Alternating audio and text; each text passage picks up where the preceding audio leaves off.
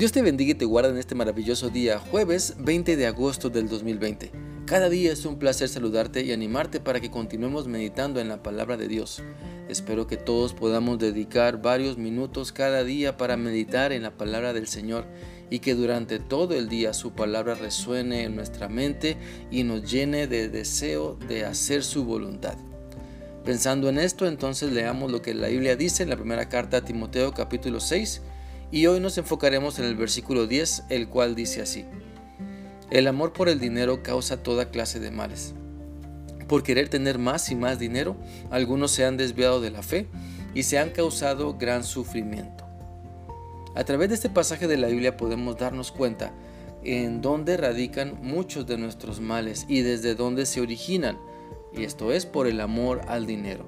La Biblia dice que por esto, por el amor al dinero, vienen toda clase de males, tales como envidias, pasiones desordenadas, una vida enfocada en el materialismo, rencores, enemistades, avaricias, chismes y otros males que provocan un sinnúmero de pésimas actitudes. Claro está que la Biblia nos enseña que debemos amar a Dios por encima de todas las cosas. Mateo 6:33 nos dice, así que primero busquen el reino de Dios y el bien que Dios quiere que hagan y se les dará todo lo que necesitan.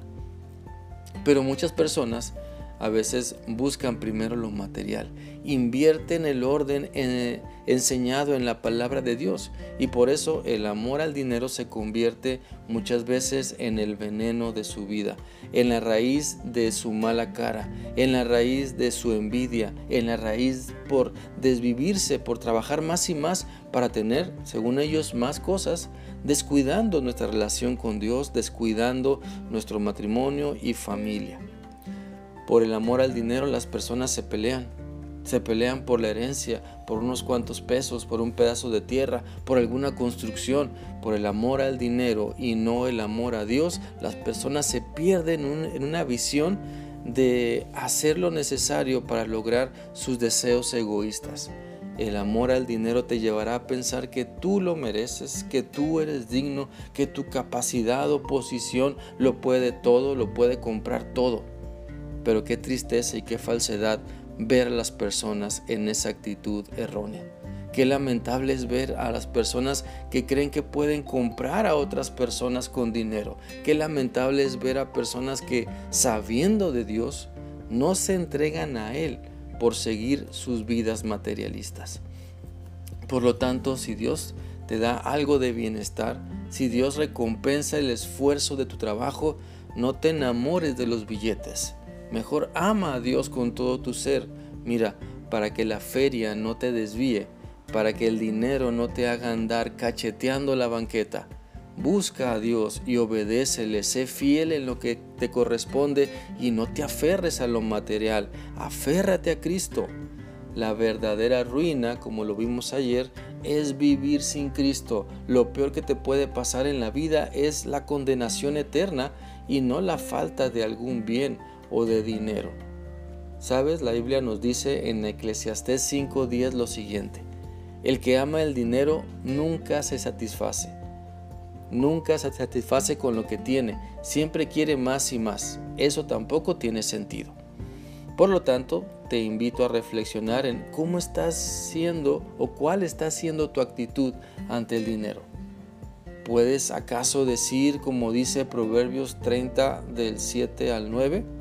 Leamos este pasaje que dice así, Oh Dios, te ruego dos favores, concédemelos antes de que muera. Primero, ayúdame a no mentir jamás. Segundo, no me des pobreza ni riqueza. Dame solo lo suficiente para satisfacer mis necesidades, pues si, si, me hago rico, podría negarte y decir, ¿quién es el Señor? Y si soy demasiado pobre, podría robar y así ofrender el santo nombre del Señor.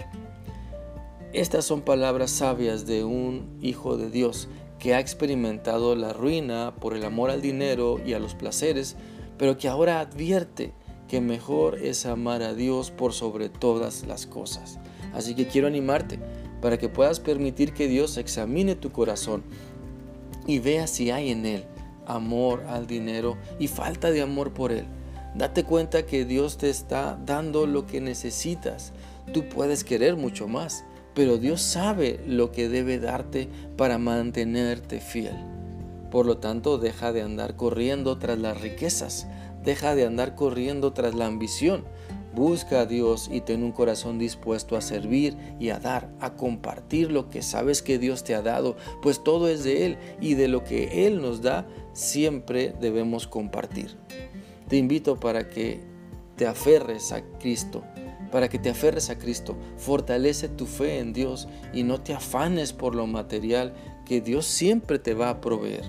La Biblia dice en el Salmo 37, 25 lo siguiente, una vez fui joven, ahora soy anciano, sin embargo, nunca he visto abandonado al justo ni a sus hijos mendigando pan.